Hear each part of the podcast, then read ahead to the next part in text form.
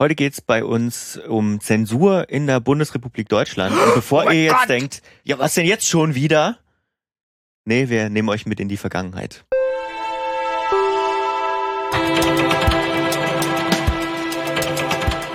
Ja, damit herzlich willkommen beim Filmmagazin. Herzlich willkommen. Entschuldigt den, den reißerischen Einstieg. Das ist ja ganz schön krass. Ist, ist das Filmmagazin jetzt äh, zur Welt geworden? Sind wir jetzt Kulturkampfthemen? Nein, Machen wir nicht. Ähm, oh. Wir schauen eher in die Vergangenheit zurück heute, haben dafür auch einen Gast eingeladen, den haben wir jetzt schon vor ein paar Folgen angekündigt. Stellen wir euch gleich vor, aber erstmal für all die, die zuschalten und noch nicht wissen, was das hier für ein Podcast ist, äh, wer sind wir? Ich bin der Martin. Ich bin der Lukas. Und wir sind das äh, Filmmagazin. Einmal in der Woche sprechen wir über Filme über dieses wow. wunderbare Medium. Wer hätte es gedacht? Äh, es soll aber weniger um aktuelle Themen gehen, wie ihr vielleicht auch schon jetzt am Einstieg gemerkt habt, auch wenn es einen aktuellen Bezug nee, vielleicht nee, gibt. Es soll, es soll um aktuelle Themen gehen, aber nicht um aktuelle Filme. Ah, ja, so. so kann man das vielleicht sagen, genau. Wir wollen ein bisschen äh, mal versuchen, pro Woche einen kleinen Blick hinter die Kulissen zu wagen, uns mit Metathemen zu beschäftigen. Wie entstehen Filme? Was ist der gesellschaftliche Hintergrund? Äh, welche Kräfte wirken dort ein? Ähm, so ein bisschen äh, für alle Filmenthusiastinnen interessant. Ähm, deswegen, da soll es auch um diese Woche darum gehen. Und ihr könnt uns auch sehr gerne Themen auch immer schreiben, wenn ihr irgendwelche Ideen habt, wenn ihr euch mit irgendwelchen Filmphänomenen mal auseinandergesetzt habt und wir uns auch damit mal beschäftigen sollen, dann schreibt uns gerne auf äh, Twitter, ähm, auf unserer Webseite filmmagazin.audio gibt es auch äh, Kontaktmöglichkeiten. Kommentarfunktion zum Beispiel. Zum Beispiel, ja. Ähm, ihr könnt aber auch einfach äh, uns sagen, was ihr äh, vielleicht zu einer Folge noch zu sagen habt. Wir hatten jetzt auf die vergangene Folge, da haben wir über, äh, über Essen im Film gesprochen, auch ein sehr spannendes Thema. Ähm, haben wir auch viel Feedback bekommen mit noch anderen Ideen, über die wir noch nicht gesprochen haben. Also wir können ja nicht in irgendwie einer Stunde über alle Filme, die was mit Essen zu tun haben, reden. Äh, da haben uns Leute geschrieben, äh, was ihnen noch eingefallen ist, auch eine gute Möglichkeit. Äh, also kommt gerne auf uns zu einfach. Genau eine schöne Sache und äh, wir haben äh, heute ein Thema mitgebracht, das äh, durch das da bin ich auf Zuf durch Zufall drauf gestoßen bei so einer Themenrecherche. Ähm, ist sehr spannend, denn wenn man äh, Filmzensur und Bundesrepublik Deutschland hört, dann denkt man erstmal, also zumindest ich denke dann, gibt's nicht, steht ja im Grundgesetz, Zensur findet nicht statt. Muss man aber vielleicht ehrlich sein, hat dann doch mal stattgefunden, könnte man sagen. Und zwar in den 50er und 60er Jahren. Aber da äh, gibt es jemand Fachkundigeren als wir. Genau, wir haben uns nämlich äh, Dr. Andreas Kötzing eingeladen vom Hannah-Arendt-Institut der TU Dresden. Er ist äh, Filmhistoriker. Den hatten, den kennt vielleicht auch schon äh, alte Hasen des äh, Filmmagazins schon. Der war nämlich auch schon mal in einer, in einer deiner Folgen, kann man ja. sozusagen, dabei, wo du über Ernst äh, Tellmann erzählt hast, über sein Leben und über die zwei Filme, die die DEFA damals über ihn gedreht Monumentalfilme. hat. Monumentalfilme. kann man wirklich sagen. Deswegen hört euch die Folge auch, auch, auch sehr gerne nochmal an. Die ist auch sehr, sehr, sehr spannend. Aber ähm, Andreas hat sich auch halt äh, mit einer einer Epoche der BRD beschäftigt, wo Filmzensur tatsächlich Praxis war mhm. in den 50er und 60er Jahren. Und wir haben da ähm, ja Andreas mal wirklich konkrete Fragen dazu gestellt, wie dieser da überhaupt entstanden ist. Was es damit auf sich hat, hört ihr also jetzt in den nächsten gut, naja, 40 Minuten. Viel Spaß damit und hallo Andreas Kötzing. Hallo ihr zwei. So, 66 Filme, die nicht veröffentlicht wurden, zumindest vorerst in den 50ern und 60ern. Äh, und das in Deutschland und nicht, wie man es vielleicht am Anfang vermuten würde, in der BRD, äh, in der DDR, sondern eben in der BRD. Ähm, hatte dich das eigentlich auch überrascht, als du zum ersten Mal davon gehört hast, dass auch in der BRD Filme aus dem Osten verboten worden sind? Ähm, ja, das hat mich sehr überrascht. Ich habe äh, zum ersten Mal von diesem interministeriellen Ausschuss für Ost-West-Filmfragen, so hieß ja dieses Gesamtkonstrukt, was da äh, von Mitte der 50er bis so ungefähr 1966 aktiv ähm, war. Ähm, als ich angefangen habe, zu den Filmfestivals zu recherchieren, über die ich meine Doktorarbeit geschrieben habe, Leipzig und Oberhausen im Kalten Krieg, und da sind mir tatsächlich Unterlagen äh, aufgefallen in den Archiven, dass bestimmte Filme in Oberhausen von einem Ausschuss in Bonn nicht freigegeben wurden, die dort auf dem Festival nicht gezeigt werden konnten. Und da bin ich hellhörig geworden und fand das irgendwie sehr interessant, dass es dort offenbar ähm, Kontakte gab, dass das Festival also sozusagen auch Filme vorlegen musste in, in Bonn. Interessanterweise aber nur die Filme aus Osteuropa, speziell die aus der DDR und dann natürlich die aus den anderen osteuropäischen Ländern. Und das vor dem Hintergrund des Kalten Krieges machte mich irgendwie sehr neugierig. Und ich habe dann angefangen, genauer zu diesem Ausschuss zu recherchieren und habe gemerkt, es gibt ähm, sehr, sehr wenig Literatur, gab es zum damaligen Zeitpunkt tatsächlich über den äh, Ausschuss, nur so ein, zwei Arbeiten Arbeiten, in denen er näher erwähnt worden ist. Stefan Buchloh, ein Kollege, der mal über Zensur in der Ära Adenauer geforscht hat, war eigentlich der Erste, der mit den Akten ähm, gearbeitet hat. Und ich habe die dann auch gesichtet im Bundesarchiv in, in, Koblenz. Da sind tatsächlich die Sitzungsprotokolle dieses Ausschusses ähm, äh, überliefert. Und ja, bin dann eben tatsächlich ein bisschen neugierig äh, geworden über die genaue Arbeit dieses Ausschusses. Was haben die eigentlich mit, vor welchem Hintergrund haben die sich mit Filmen äh, aus Osteuropa äh, beschäftigt? Was waren das auch für Leute, die da gearbeitet haben in, äh, in diesem Ausschuss? Und habe mir dann natürlich vor allem auch ähm, die spannenden Fälle ein bisschen genauer ähm, angeschaut, weil man merkt relativ schnell, die haben sich vor allem natürlich für DEFA-Filme ähm, interessiert und dann vor allem auch für die Filme, die natürlich auch eine gewisse politische Brisanz hatten aus westdeutscher Perspektive. Gab es da irgendein Ereignis, was diese Gründung des Ausschusses ausgelöst hat? Ähm, oder war das dann einfach so der Hintergrund des Kalten Krieges, Angst vor dem Kommunismus, dass man da irgendwie dann auch eingreifen wollte vor möglichen Einflüssen von, von außen? Also ein ganz konkretes Ereignis gab es nicht, aber äh, man muss dazu wissen, dass es eigentlich bis zur Gründung beider deutscher äh, Staaten im Jahr 1949 noch einen relativ intensiven Filmaustausch zwischen den vier Besatzungszonen gab, der dann allerdings nach und nach sehr, sehr stark reglementiert worden ist, weil die äh, entsprechenden Besatzungsmächte eben nicht mehr wollten, dass dort unkontrolliert Filme aus den jeweils anderen Machtbereich eingeführt äh, werden. Und wir reden jetzt über die Zäsur 1953, 54, ähm, als dieser Ausschuss ins Leben äh, gerufen wurde und man eben gemerkt hat dort in Bonn, dass es einer gewissen Kontrolle äh, bedarf, um zu verhindern, dass ähm, westdeutsche Filmproduzenten eigenmächtig äh, Filme importieren aus, ähm, aus dem Osten und die dann zeigen in westdeutschen Kinos, in Filmclubs, die damals gerade erst gegründet worden ähm, sind, aber eben auch auf Festivals, die damals auch gerade sozusagen so ein bisschen in der Gründungsphase waren. Also es deckt sich tatsächlich so ein bisschen mit der Zeit, in der die großen Filmfestivals entstanden sind, die Berlinale, äh, Mannheim äh, als erste Kulturfilmwoche, dann in Oberhausen die Kurzfilmtage, so wie ich das vorhin schon ähm, erwähnt habe. Und da wird eben auch der Ausschuss zum ersten Mal ähm, aktiv vor dem Hintergrund, dass man tatsächlich sagt, wir würden das gerne äh, stärker kontrollieren, was da passiert. Und wir wollen eigentlich tatsächlich diese Vorführung von einer Genehmigung äh, abhängig machen. Und so war dann auch das Prozedere, dass man ins, äh, ins Leben gerufen hat, Filme, die aus den osteuropäischen Ländern eingeführt werden sollten, inklusive der DDR, mussten diesem Ausschuss vorgelegt werden innerhalb eines definierten Zeitfensters. Also man sprach von ungefähr einer Woche. Das ist nachher noch ganz wichtig, wenn wir über die Frage äh, sprechen, ist das eigentlich Zensur oder ist das keine Zensur?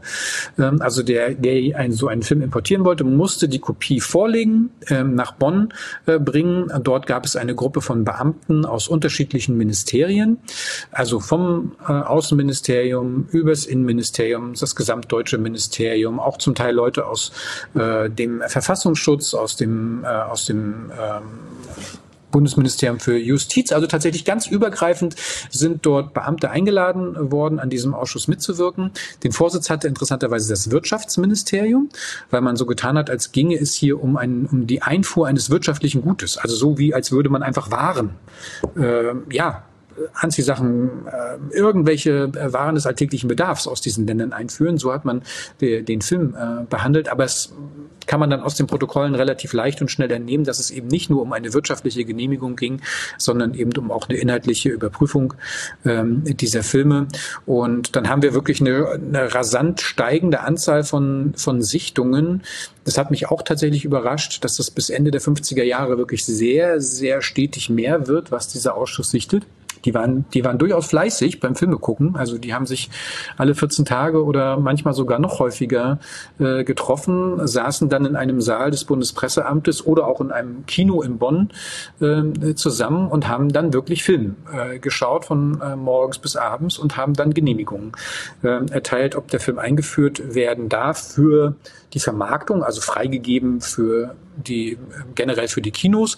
Und dann gab es eben auch Einschränkungen. Also manchmal sind Filme nur mit Schnittauflagen äh, freigegeben worden, manchmal durften sie nur, wurden sie nur für einen bestimmten Zuschauerkreis ähm, freigegeben. Und dann gibt es eben tatsächlich auch Fälle, ähm, wo äh, Filme gar nicht freigegeben worden sind, also wo dann einfach wirklich äh, auch nach mehrfachen Sichtungen äh, der Ausschuss dann zu dem Ergebnis gekommen ist, das sollte man dem westlichen Publikum lieber nicht ähm, zeigen in dieser Form. Und ich glaube, du sagtest vorhin, es waren so um die 66, das bezieht sich auf die DEFA-Filme, wenn man den gesamten Stab ähm, der Filme anschaut, also auch Polen, Tschechien, Ungarn, die Sowjetunion äh, mit reinnimmt, dann ist momentan so der, die statistische Zahl, die ich kenne oder die auch auf Basis meiner eigenen ähm, Auswertungen basiert, dann sind es so um die 140 Filme insgesamt, über die wir reden bei einer gesamt Zahl bis äh, 1966, als der Ausschuss dann aufgelöst wurde, von ungefähr 3000. Also es ist schon, äh, es ist jetzt keine riesengroße Zahl, aber doch schon ein bemerkenswerter Kanon an äh, Filmen, der eben in dieser Zeit nicht einfach so zur Aufführung gekommen ist. Das ist schon kurz angerissen zwar, aber das, das, das legt natürlich den Verdacht auch irgendwie nahe, dass es dann den Beamtinnen, Beamten, die da, wahrscheinlich waren es mehr Beamten, ähm, dass es denen auch wichtig war, äh, da politisch draufzuschauen. Also dass das auch eine Relevanz hatte. Ähm, wo, wo kam das her? Also hatte man das Gefühl, weiß ich nicht, dass die Bundesrepublik noch nicht stabil genug ist, um das aushalten zu können? Wo kam dieser, dieser, dieser Gedanke her? Wir müssen da jetzt mal einschreiten. Ja, also da muss man mehrere Aspekte äh, beachten, denke ich. Einerseits hatten diese Leute, die dort in den Ministerien gearbeitet haben, natürlich alle ihre Vorgeschichte. Also das waren alles keine Filmexperten, also niemand eigentlich ist mir dort aufgefallen, der irgendwie eine Ausbildung im Bereich des Films gehabt hätte. Aber die haben natürlich äh, alle zum Teil auch schon vor 1945 in verschiedenen Funktionen gearbeitet und äh, dementsprechend natürlich auch eine eigene Prägung äh, erfahren. Und dann kommt die Erfahrung aus der NS-Zeit mit hinzu, welchen starken Einfluss filmische Quellen äh, auf, dies, auf das Publikum, auf die Öffentlichkeit haben äh, können. Und es hat tatsächlich etwas mit fehlendem Vertrauen gegenüber der Mündigkeit ähm, der Bürger ähm, zu tun. Also sprich, man traut es dem gemeinnützigen Publikum noch nicht zu, diese Propaganda, die man selber in den Filmen zu erkennen glaubt, auch zu erkennen. Und dementsprechend möchte man wie so eine Art Schutzfunktion ähm, wirken. Und schwierig oder problematisch, was das zum Beispiel jetzt von einer, von einer anderen Form von Filmregulierung in der Bundesrepublik auch unterscheidet. Also wir haben ja zum Beispiel parallel auch den Jugendschutz, ähm, äh, der aufkommt, wo man selbst heute ja noch, äh, wo selbst heute über die FSK noch eine Staffelung der Filme äh, stattfindet oder wo die nach Altersgruppen eingestuft äh, werden und dementsprechend nicht für das gesamte Publikum äh, gezeigt werden können. Aber der Unterschied damals ist eben, dass dort schon sehr stark politische Kriterien angelegt ähm, worden sind an die Filme. Es fällt ja auf, ne? ich sagte, es sind nur die osteuropäischen Filme, bei denen man davon ausgeht, dass dort eine Bedrohung in irgendeiner Form vorliegen könnte, dass sie also auch strafrechtlich relevant sein könnten, weil sie zum Beispiel gegen die äh, geltenden Gesetze verstoßen oder tatsächlich auch eine Gefahr für die politische Ordnung in der Bundesrepublik ähm, darstellen. Und wenn man genauer hinguckt, dann kann man so verschiedene Themen äh, identifizieren, an denen sie sich immer wieder stoßen. Also wenn zum Beispiel Filme ein besonders positives Bild vom Leben im Sozialismus äh, zeigen, wenn die Lebenswirklichkeit in der DDR oder in den anderen äh, sozialistischen Staaten unkritisch oder sehr positiv äh, dargestellt wird, da wird man hellhörig, das möchte man dem Publikum lieber nicht ähm, zeigen. Dann gibt's äh, Filme, die immer wieder problematisch ähm, sind, und zwar wenn auf Altnazis in der Bundesrepublik äh, verwiesen wird. Es gab ja einen ganzen Stock von DEFA-Dokumentarfilmen, die sich zum Beispiel ganz gezielt mit Karrieren von ehemaligen NS-Tätern in der Bundesrepublik äh, beschäftigt haben. Das war natürlich zum Teil propagandistisch überhöht, aber das entbehrte auch nicht einer gewissen realen Grundlage. Wir wissen durch die Forschung in den letzten Jahren, dass es eigentlich noch viel umfangreicher war als das, was die DEFA-Filme behauptet äh, haben. Und da sind die Beamten natürlich ganz schnell hellhörig ähm, äh, geworden. Solche Filme äh, hatten eigentlich de facto nie eine Chance, eingereicht ähm, zu werden und dann tatsächlich eine Freigabe ähm, äh, zu bekommen. Und dann gibt's noch verschiedene andere Fälle. Das sind dann immer, die bewegen sich manchmal so im, im Grenz Grenzbereich. Das sind dann Themen, die gerade irgendwie aktuell ähm, waren, wo man das Gefühl hatte, nein, da werfen wir jetzt mal lieber oder das, das wollen wir tatsächlich nicht. Geschichtsdeutungen, ähm, ganz spannend, immer wenn so um, um, äh, um geschichtliche Themen ähm, gestritten wird. Das hatte manchmal gar nicht nur unbedingt was mit der Gegenwart ähm, zu tun. Ein ganz prominenter Fall ist ja zum Beispiel der Untertan von, von Wolfgang Staute, eine Heinrich Mann äh, Verfilmung, der seine Zensurgeschichte in der Bundesrepublik fängt schon an, vor, bevor der interministerielle Ausschuss gegründet wurde. Aber der Ausschuss ist es dann tatsächlich, der dafür sorgt, dass der Film auch weiterhin nur in einer zensierten Fassung in der Bundesrepublik äh, gezeigt werden äh, durfte. Da hat man zum Beispiel so eine Texttafel einblenden äh, müssen, wo darauf hingewiesen wurde, dass sich der Fall, der dort geschildert wird, in den Film nicht auf die Gegenwart bezieht, dass das ein Einzelfall äh, sei und außerdem auch am Ende dann des Films noch ein bisschen äh, geschnitten, um ihn dann so dem westdeutschen Publikum tatsächlich zeigen zu können. Das erinnert mich so ein bisschen daran, ich hatte mich auch mal mit der FSK-Zensurgeschichte, äh, wenn man das so nennen möchte, auch mal beschäftigt, auch aus den 50er Jahren. Ähm, weil da gab es ja zum Beispiel diesen prominenten Fall von Rififi, diesen äh, Gangsterfilm, mhm. der das, mhm. der einen Einbruch ähm, in einer sehr langen Einstellung zeigt und da hatte man auch eine sehr, sehr große Angst, dass Leute das dann nachahmen. Das hat man dann auch über Texttafeln und auch andere Kriminalfilme dann versucht, über Texttafeln das so einzugrenzen und das Publikum ja. darauf vorzubereiten. Das finde ich auch ganz interessant. Ähm, was ja, wir, wir sehen einfach ja. so eine große, wir sehen so eine große Wertschätzung letzten Endes auch ähm, gegenüber so dem Einfluss des Mediums ähm, Films. Man weiß noch relativ wenig auch zum damaligen Zeitpunkt darüber, wie Filme eigentlich vom Publikum rezipiert äh, werden. Und die Angst davor, dass man möglicherweise dort so eine Unterwanderung von kommunistischen äh, Themen in der Bundesrepublik mit äh, befördern könnte, die führt im Prinzip darum, dass man so eine ganz scharfe äh, Zensur äh, dort anlegt bei den Filmen, obwohl den Beamten sehr wohl bewusst war, dass es dafür eigentlich keine juristische Grundlage ähm, gab. Also das Grundgesetz äh, äh, kennt zwar Schranken für das Zensurverbot, also eine Zensur findet nicht statt, heißt es in Artikel 5, es sei denn, bestimmte ähm, Grenzen werden durch andere Gesetze vorgegeben, aber ein Gesetz, das diese Arbeit des interministeriellen Ausschusses rechtfertigen würde, das hat es lange Zeit gar nicht gegeben. Das muss man wirklich so deutlich sagen. Erst 1961, da hat der Ausschuss schon sechs, sieben Jahre lang äh, intensiv gearbeitet, wird ein Gesetz in der Bundesrepublik äh, geschaffen. Das nennt sich das Verbringungsverbotsgesetz und das beinhaltete der, den Tatsachenbestand, dass man Filme äh, nicht oder generell irgendwelche öffentlichen Werke nicht in den Geltungsbereich des Grundgesetzes verbringen darf, die geeignet sind, äh, die Verfassung in Frage zu stellen. Aber bis 1961 haben wir de facto eine sehr, sehr schwammige ähm, rechtliche Grundlage, auf die der Ausschuss gearbeitet hat. Und das wussten die Beamten. Das wird mehrfach in den, in den Sitzungen selber äh, reflektiert. Und es gibt auch immer wieder äh, Beamte, die an den Sitzungen teilnehmen und die sagen, ja, aus politischen Gründen ist das schon schwierig, den Film zu zeigen. Aber wir haben eigentlich de facto keine juristische Grundlage. Und das könnte uns auch sehr negativ ähm, vor die Füße fallen. Und das ist ja dann das, was auch äh, in etwas längerer zeitlicher Perspektive dann äh, passiert. Denn dieses System, das ich gerade geschildert habe, ne, der Ausschuss sichtet die Filme, erteilt in diesen und jenen Fällen keine Freigabe oder Schnittauflagen. Das hat eigentlich über diesen langen Zeitraum nur funktioniert, weil die, ähm, die Filmimporteure, also die Produktionsfirmen und die Verleiher in der Bundesrepublik, die die Filme gerne zeigen wollten, das Spiel mitgemacht haben.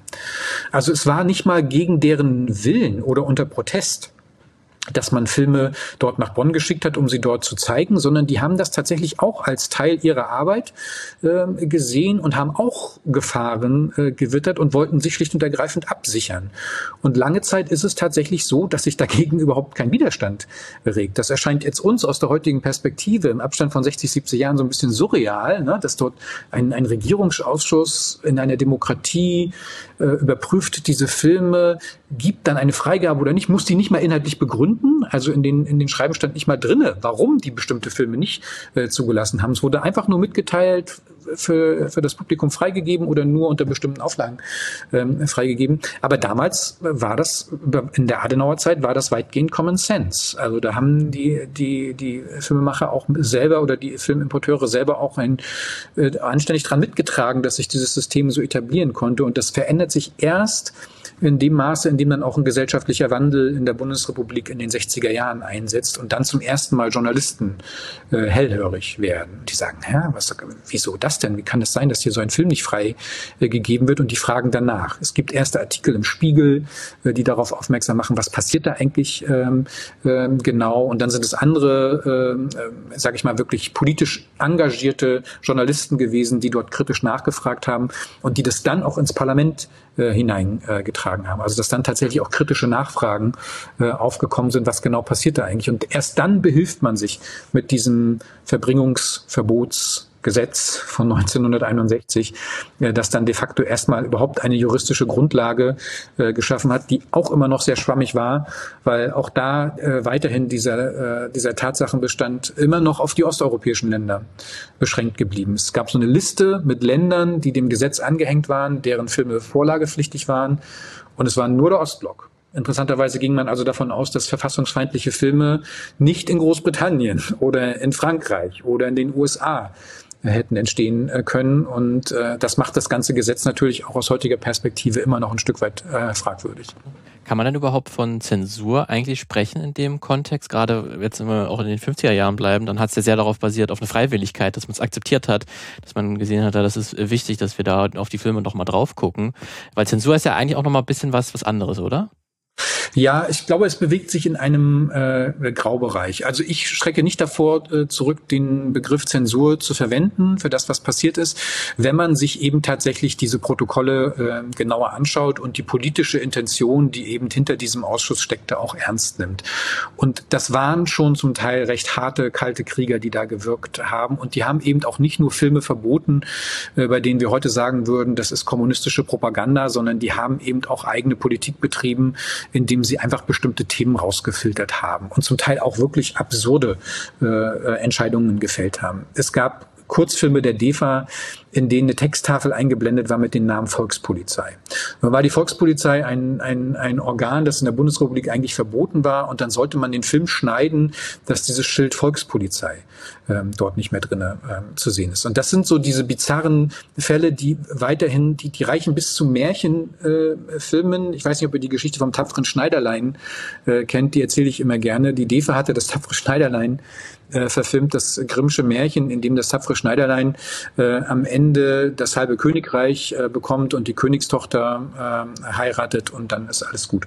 Im DEFA-Märchenfilm ist das ein bisschen anders. Ähm, da äh, bekommt das tapfere Schneiderlein, da wird am Ende die, die Monarchie komplett abgeschafft. Das tapfere Schneiderlein heiratet nicht die, äh, die Prinzessin, sondern eine, eine Frau aus dem einfachen ähm, Volk. Das ist so eine leicht kommunistisch verbrämte Form des tapferen Schneiderleins. Aber wirklich ein absolut harmloses Märchen. Und den hat der Ausschuss sogar mehrfach ähm, gesichtet und auch beim ersten Mal war man tatsächlich der Meinung, nein, dieses Märchen können wir in dieser Form dem westdeutschen Publikum nicht zeigen. Und dann stand das tapfere Schneiderlein tatsächlich für äh, einen Zeitraum von ungefähr anderthalb Jahren äh, auf dem Index. Dann hat man den Film nochmal überprüft und ist dann im zeitlichen Abstand zu dem Ergebnis gekommen, naja, ist jetzt vielleicht doch nur ein Märchen mit einem Unterton, aber vielleicht kriegt unser Publikum das auch irgendwie selber hinzumerken, dass hier das, äh, das Grimmsche Märchen so ein bisschen verfremdet äh, worden ist. Und spätestens in den Fällen, wo wir uns dann äh, mit politischen Fragen auseinandersetzen, die weit auch in die, in die bestehende politische Kultur der Bundesrepublik hineinreichen, würde ich auf jeden Fall ähm, von Zensur sprechen wollen, weil diese Geschichten mit den äh, Altnazis in den eigenen äh, Reihen, das ist schon sehr bedenklich, äh, dass man auf diese Art und Weise eben versucht hat, dort auch Diskurse in der Öffentlichkeit zu unterbinden und zu verhindern, losgelöst fernab von der Frage, ob das nun äh, alles Propaganda war oder nicht Propaganda war, was in den DEFA-Filmen dort ähm, zu sehen gewesen ist, ist es einfach sehr bedenklich und steht einer Demokratie im Nachhinein nicht gut zu Gesicht, wenn man auf diese Art und Weise an der Öffentlichkeit vorbei versucht, die Verbreitung von Filmen zu verhindern. Das ist auf jeden Fall das Gegenteil von transparent.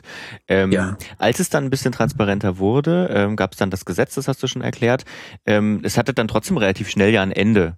Ähm, wie wie ähm, zerfloss denn dieser interministerielle Ausschuss dann? Also wurde dann irgendwann obsolet, weil man gesagt hat, so jetzt jetzt greift uns hier keiner mehr an, wir sind hier ein relativ solides System oder Nein, das hatte was äh, mit den veränderten politischen Rahmenbedingungen ähm, zu tun. Also neben den äh, von mir schon erwähnten öffentlichen Presseberichten, die dafür sorgen, dass es eine kritische Öffentlichkeit gibt und stärker nachgefragt wird, was dort passiert, verändert sich auch die politische Kultur im, im Verlauf der 60er Jahre in der Bundesrepublik.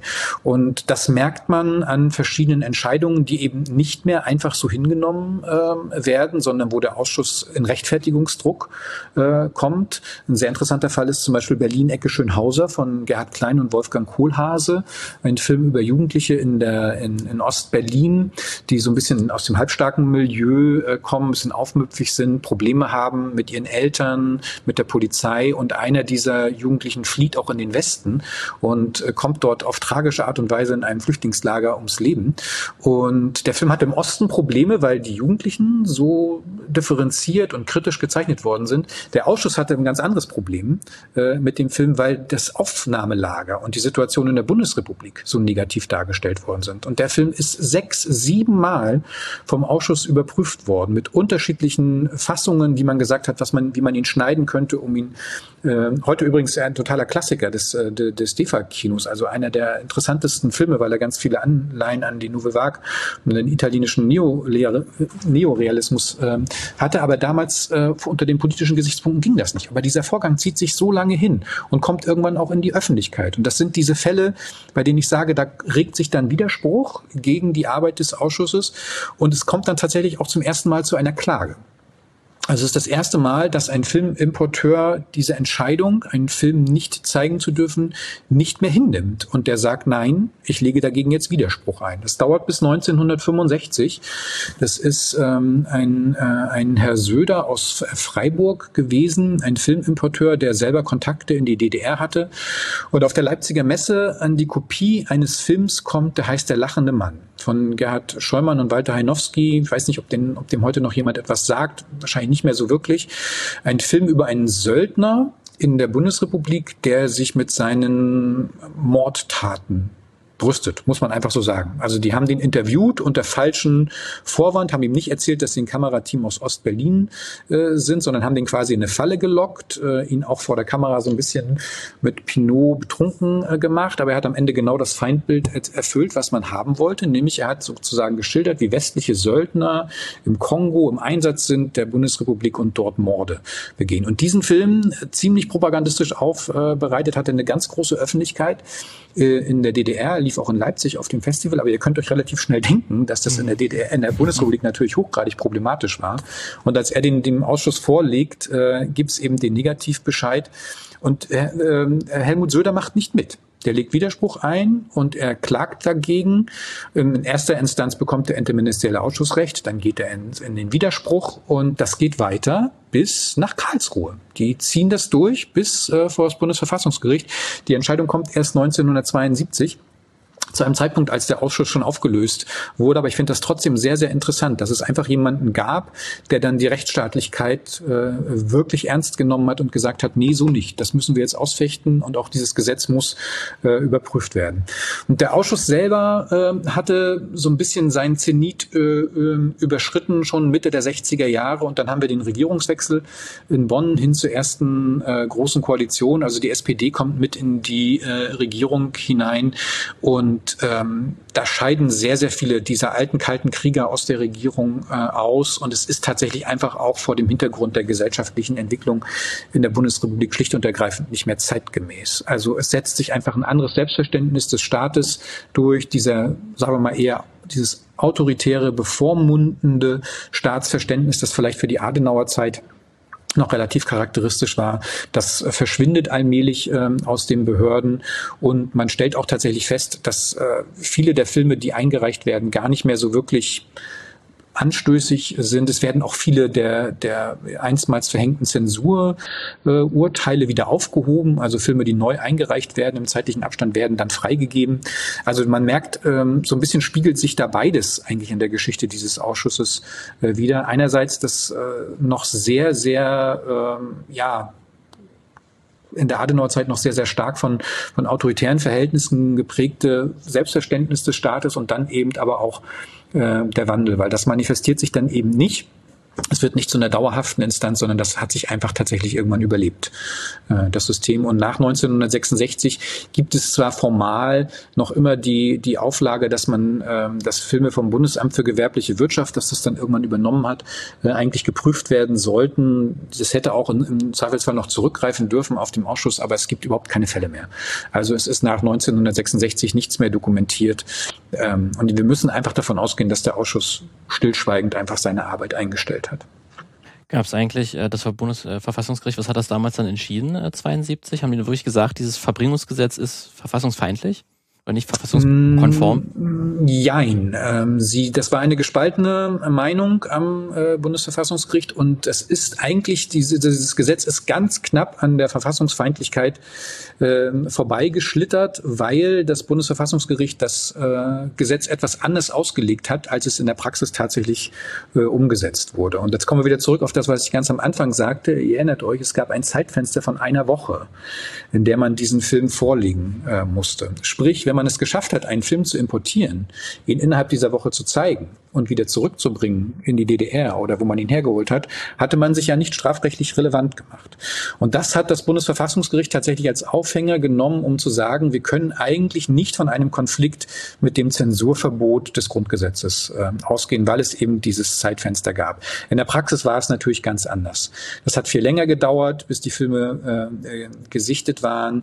Es gibt eigentlich solche Fälle nicht, wo jemand auf eigene Verantwortung hin einen Film importiert und ihn dann selber selber wieder zurückbringt. Ähm, also das war einfach ein bisschen realitätsfremd, diese Auslegung, die man dort äh, gelegt hat, um dieses Gesetz zu beurteilen. Es ist dann später aus anderen Gründen äh, ähm, zurückgenommen worden. Aber das war natürlich so eine äh, Entscheidung, die im, im, im Nachhinein wahrscheinlich auch deswegen so ausfallen konnte. Ich weiß nicht, wie es gewesen wäre, wenn es vielleicht schon in den 60er Jahren äh, verhandelt worden wäre, als, sage ich mal, die ganze Empörung in der Öffentlichkeit noch viel stärker äh, war, weil 1972, da wusste eigentlich schon kaum noch jemand etwas, äh, was der der Ausschuss in der Praxis gemacht hatte.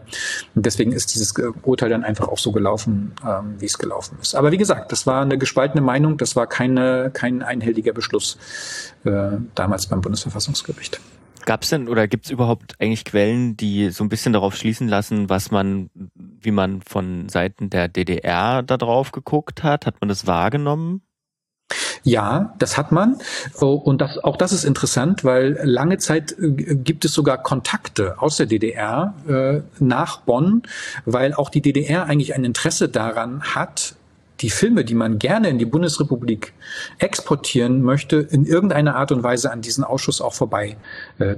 Es gibt natürlich die, die Fälle, wo ich vorhin erwähnt habe, wo eine klare politische Intention ähm, dahinter stand. Da wird es natürlich schwierig und da sind auch sehr viele Fälle in den DDR-Zeitungen äh, propagandistisch ausgeschlachtet worden. Ne? Also der Film darf nicht gezeigt werden, während in der Bundesrepublik darüber nicht berichtet wurde haben wir da in den DDR-Medien dann schon eine relativ breite Berichterstattung äh, darüber, die auch häufiger mal auf diesen Ausschuss hinweisen.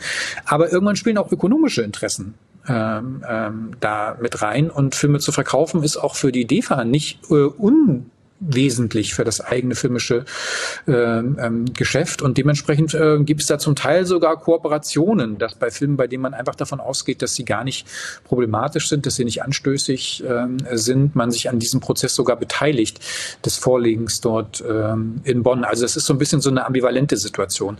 Wo man das propagandistisch für sich verwerten äh, konnte, da hat man es auch ähm, getan und natürlich auch mit einer gewissen äh, Berechtigung, weil so wie ich das vorhin schon gesagt hatte, da sind ja auch Filme verboten worden, bei denen wir uns heute fragen, ähm, ja, also hatten die nicht eine Berechtigung und hätten die nicht auch in der westdeutschen Öffentlichkeit eine Berechtigung gehabt, ähm, dort gezeigt ähm, zu werden.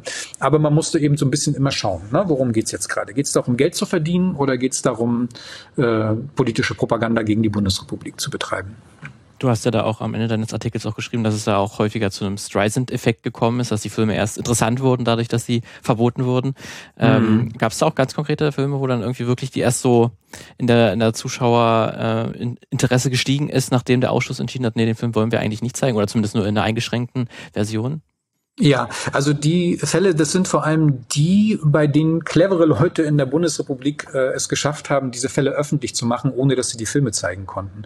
Und das betrifft vor allem die Festivalbetreiber. Äh, also es gibt sowohl in Mannheim als auch in, in Oberhausen ähm, gibt es Leute, die sich einfach sehr, sehr stark engagieren für den Film, die einfach eine, eine filmische Öffentlichkeit herstellen ähm, wollen ähm, mit Film und ähm, die klug agiert äh, haben. Ne? Also es gab zum Beispiel mal in Mannheim den Versuch, eine Filmreihe äh, zu machen. Das nannte sich äh, Unbewältigte Vergangenheit, so im, im, weitesten Sinne. Und da sollten auch DEFA-Dokumentarfilme ähm, gezeigt werden, die äh, eben gerade auf diese Themen eingehen, wie das, was ich vorhin gesagt hatte. Also da waren tatsächlich Filme ausgewählt worden, die, die im Subtext diese Kontinuität von den S-Straftätern in der Bundesrepublik ähm, thematisierten. Und die werden nicht freigegeben äh, in Mannheim. Es gibt ein äh, große öffentliche Empörung, weil die DEFA das nutzt oder die DDR-Delegation das nutzt, als diese Filme nicht freigegeben werden, um sehr öffentlichkeitswirksam sich vom Festival zu distanzieren. Man reist nicht sofort ab, weil man möchte gerne noch ein bisschen vor Ort äh, präsent sein, aber man macht den Fall eben öffentlich und zieht auch seine anderen Filme ähm, zurück. Und das führt dann zum Beispiel natürlich dazu, dass alle Leute ganz gezielt nachfragen, na, was sind denn das eigentlich da für Filme, die da jetzt nicht gezeigt äh, werden dürfen? Und dann kommen sie tatsächlich, kriegen sie eine größere Publicity äh, als das, was vorher wahrscheinlich mit ihnen möglich äh, gewesen wäre. Und letzten Endes hat sich der Ausschuss, glaube ich, auch bei vielen Dingen dann damit keinen Gefallen äh, getan, weil ich glaube, eine kritische Diskussion in der Öffentlichkeit hätte wahrscheinlich häufiger äh, auch dazu geführt, dass man dann auch auf einer filmischen Ebene das nochmal reflektiert hätte, was dort eigentlich für Geschichten erzählt werden. Und Hilmar Hoffmann, der, der Gründer der Kurzfilmtage in Oberhausen, äh, der ist sowieso recht resolut bei der ganzen Geschichte, weil die kriegen nämlich kein Fördergeld aus Bonn, obwohl sie sich seit Jahren äh, darum bemühen. Und weil die aber so viele Filme aus Osteuropa zeigen, gelten die ja so ein bisschen als das rote Festival. Die sind ein rotes Tuch für die Bundesregierung, weil sie so intensive Kontakte nach Osteuropa hatten. Stichwort Weg zum Nachbarn, das war das Motto des Festivals. Also Hoffmann und Will Wehling, sein, sein Mitprogrammgestalter, die haben immer wieder ganz gezielt Filmemacher aus Polen, Tschechien, Ungarn und auch aus der DDR eingeladen, obwohl sie wussten, wie problematisch äh, das ist. Und immer wenn ein Film, den Oberhausen gerne gezeigt hätte, am interministeriellen Ausschuss gescheitert ist, war das eigentlich ein Vergnügen für Hilmar Hoffmann, eine Pressekonferenz dazu zu veranstalten, wo er dann erzählt hat, also diesen tollen Film aus Ungarn, den ich Ihnen gerne gezeigt hätte, mhm. den können wir jetzt in diesem Jahr leider nicht sehen, weil da hatten die Kollegen äh, aus Bonn leider wieder was dagegen. Er wusste eh, er kriegt keine Fördergelder ähm, wegen dieser politischen Ausrichtung und dann äh, hat man eben zum Teil auch den, der, das genutzt, um dann solche Fälle äh, öffentlich äh, zu machen und dann darauf hinzuweisen. Nehmen wir uns vielleicht zum Abschluss nochmal ganz kurz mit in die Arbeit. Ähm, das alles, was du jetzt erzählt hast, das ist ja, ähm, das ist ja, sage ich jetzt mal, äh, zusammengetragen aus jahrelanger Arbeit. Ähm, wie, wie macht man das als Historiker und geht an solche Stoffe ran? Weil es ist ja jetzt nicht so, würde ich jetzt einfach mal unterstellen. Auf der einen Seite hast du eine Datenbank mit Filmen, die alle frei zugänglich sind. Dann hast du ein paar Dokumente, die lässt du dir schicken, dann liest du das alles einmal durch und schreibst einen Artikel. Wie viel Aufwand ist das und wie oft bist du nach Koblenz gefahren, ins Bundesarchiv und so weiter? Naja, das ist äh, vor allem ein Aufwand, der eigentlich, wenn man ganz ehrlich ist, immer noch andauert. Also das Thema lässt mich nicht so richtig los und ich werde da auch weiterhin zu forschen.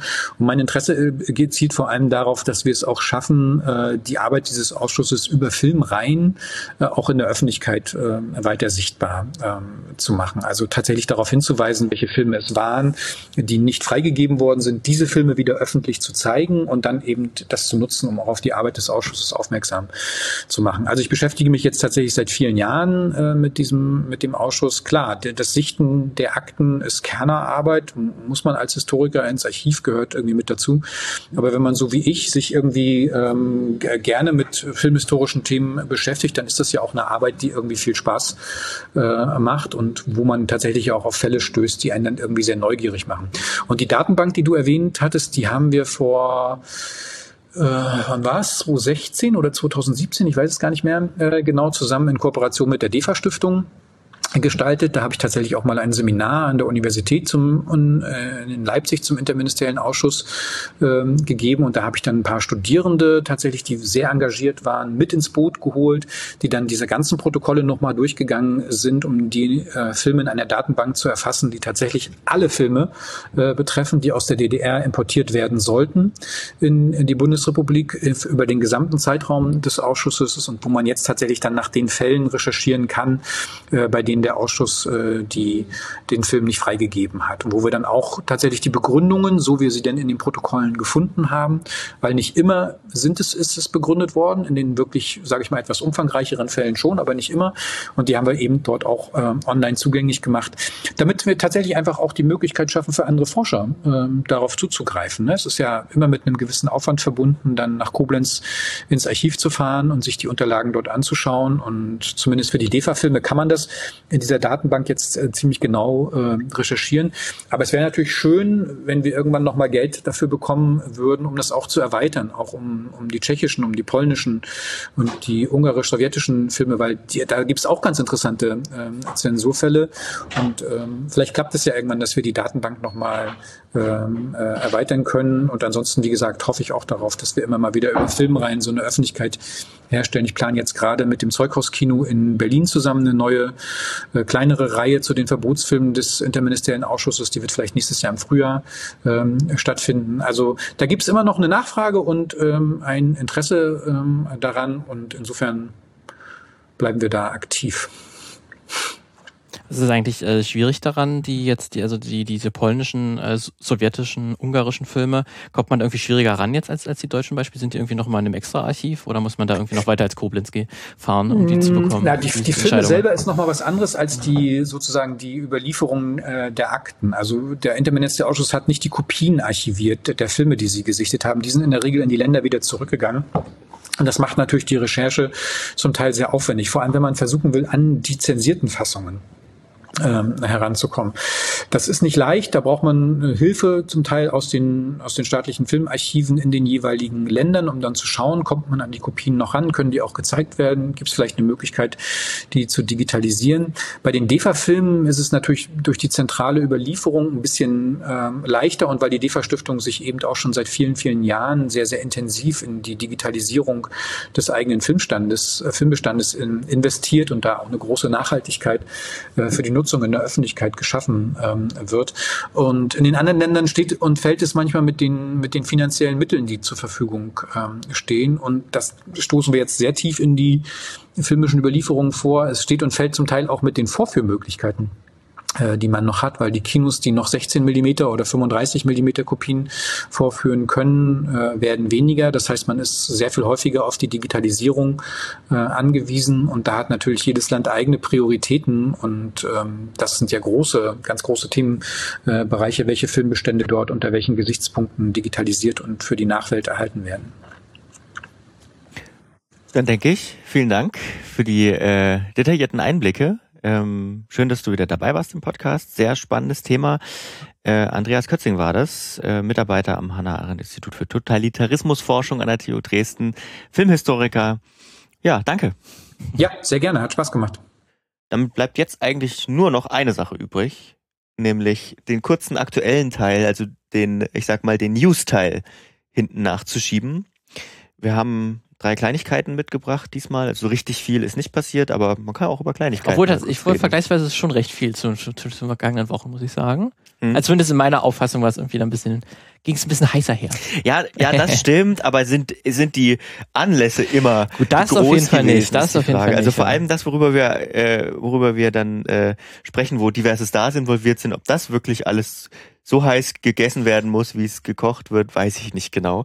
Aber wir fangen erstmal mit einem wichtigen Thema an. Äh, kurz erwähnt schon äh, beim vergangenen Filmmagazin Ringe der Macht, die Amazon Prime Serie, ähm, die teuerste Serie jetzt aktuell, die es so gibt, äh, zu Herr der Ringe, ist auf den Markt gekommen, ist jetzt die ersten zwei Folgen, beziehungsweise wenn ihr diese Folge aktuell hört, die ersten drei Folgen sind schaubar.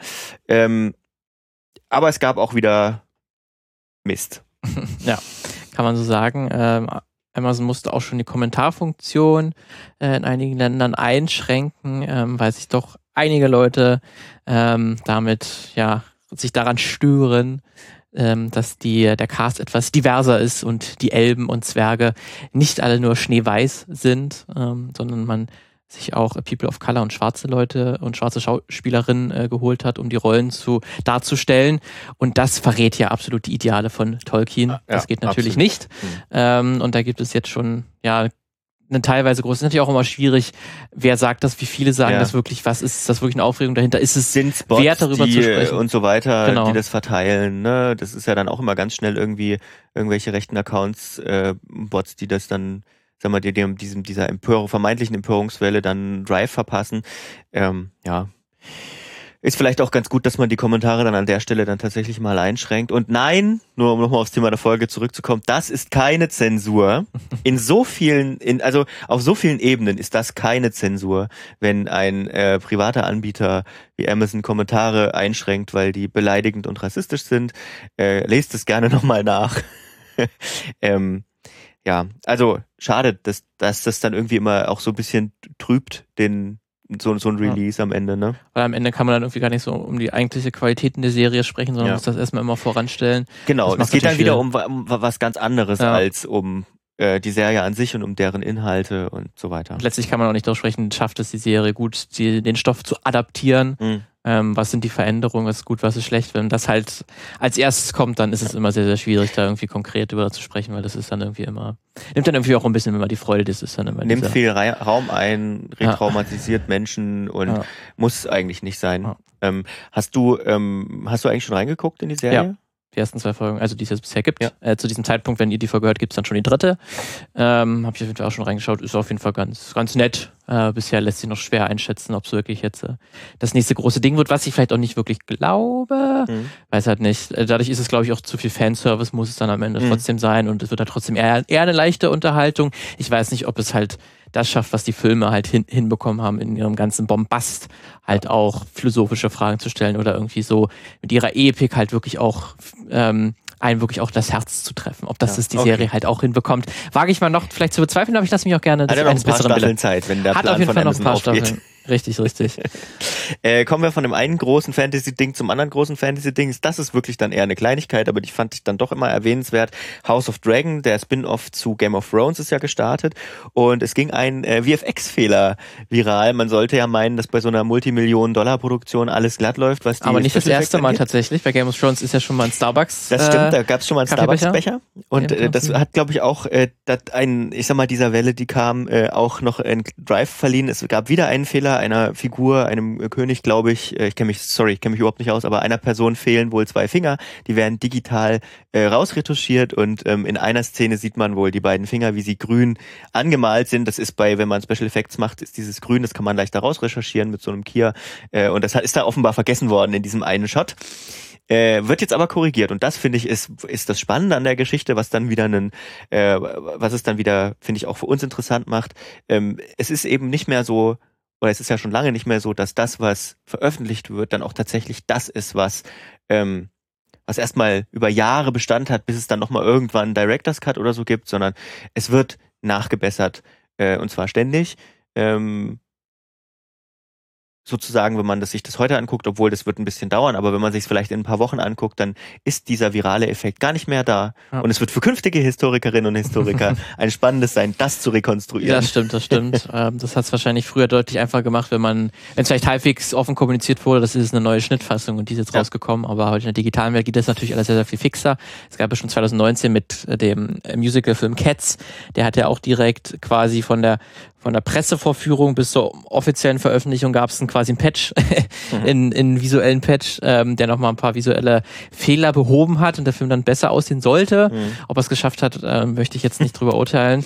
Ähm, es gab jetzt auch beim neuesten Torfilm, gab es auch ein Beispiel, dass Disney nochmal einen Effekt überarbeitet hat, wohl für zwischen halt Kinoveröffentlichung und Veröffentlichung auf Disney Plus. Ähm, also auch sehr, sehr spannend zu sehen. Das sind ja noch so Kleinigkeiten. Es wird mhm. mal interessant, wenn es irgendwann mal so eine größere inhaltliche Änderung gibt, die nicht offen kommuniziert wird, wenn vielleicht so eine, ja. so eine Szene vielleicht ein ganz bisschen umgeschnitten wird und dadurch vielleicht ein bisschen der Kritik vielleicht aus Ländern, die gekommen ist, man da ein bisschen nachgekommen ist. Ähm, und das passiert, ne? Klar, ich mir gar nicht vorstellen. ähm, mal gucken, wenn da kann ich mir vorstellen, da kamen wahrscheinlich auch noch Skandale, die auf uns zukommen. Mhm. Kann ich mir sehr gut vorstellen, dass sowas mal passiert. Deswegen, das wird sicherlich spannend zu sehen sein, was da noch alles passiert. Ja. Auch spannend zu sehen war ähm, die, die Aufregung um Harry Styles, Olivia Wilde, Chris Pine, Florence Puck, wie sagt man eigentlich? Florence? Pine.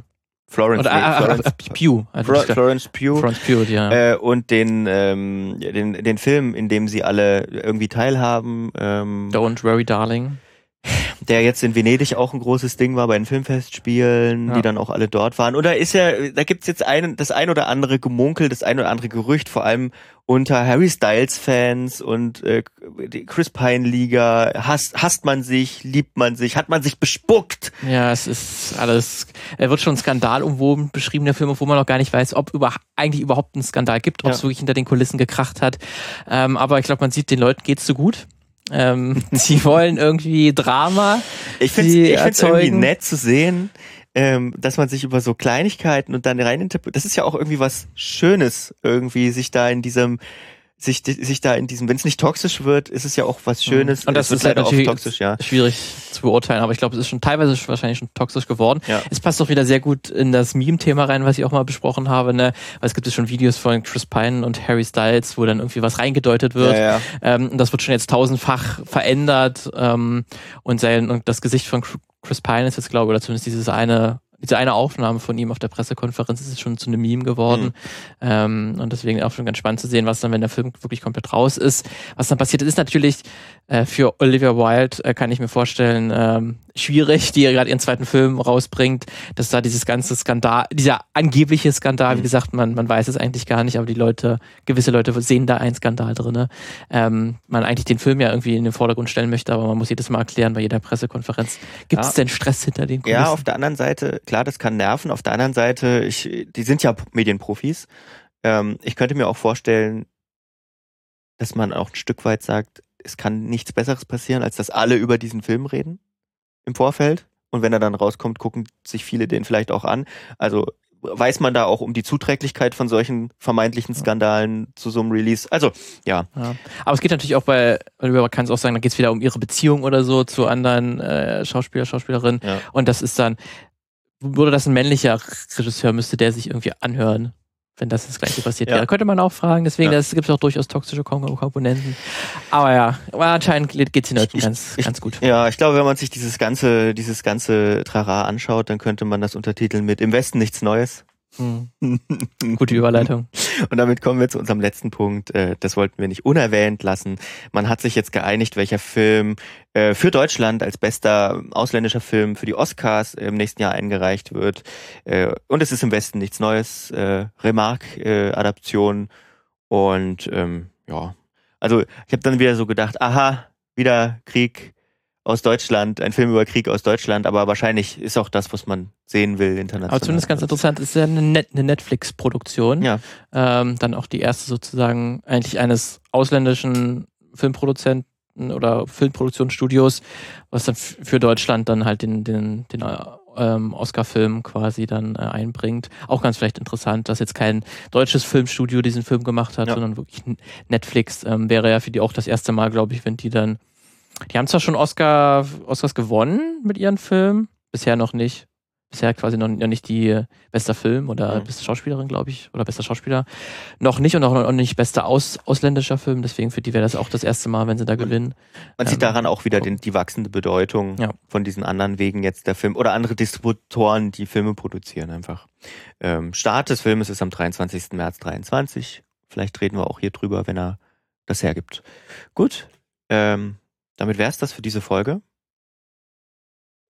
Ho hoffentlich habt ihr was gelernt, wir auf jeden Fall. Also ich, ich auf jeden Fall äh, über äh, Filmzensur in der BRD. sehr und es gibt interessant. halt in der BRD. Es gibt, äh, genau, es, zumindest gab's mal. so, damit schöne Woche, bis zur nächsten Woche. Ciao, ciao. Ciao.